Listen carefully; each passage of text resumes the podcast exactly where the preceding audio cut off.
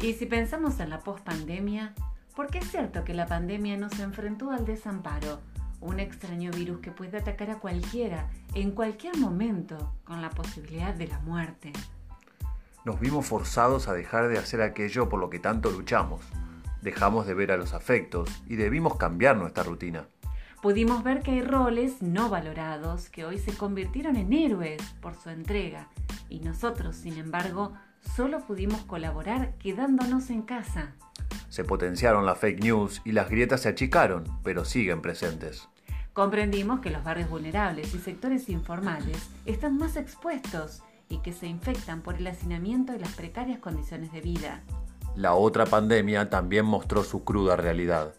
La violencia de género aumentó de manera exponencial y se recrudece el abuso sexual y el maltrato hacia niños y niñas. Quedaron los más indefensos expuestos al sufrimiento y al peligro. Son nuestros ancianos.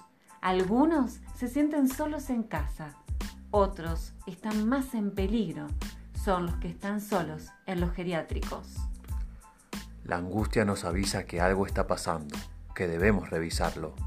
Nos convoca a un cambio de posición, un llamado a una intervención que consiste en elegir, perder algo para ganar otra cosa.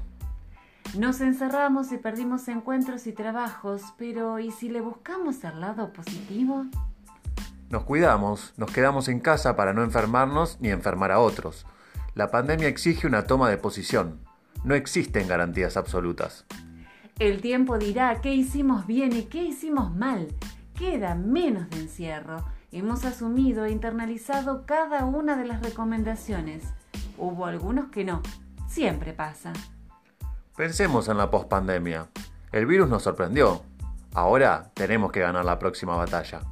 Tenemos que salir airosos en las cosas lindas que hemos vivido en este tiempo que de otra manera no hubiesen sido posibles. Pensemos en fidelizar a nuestros clientes, darle valor a nuestro trabajo. Hemos aprendido de plataformas, conectividad, redes y mucho más. Revalorizamos la importancia de juntarnos, de encontrarnos, de compartir un tiempo. Tenemos que buscar la manera de salir fortalecidos.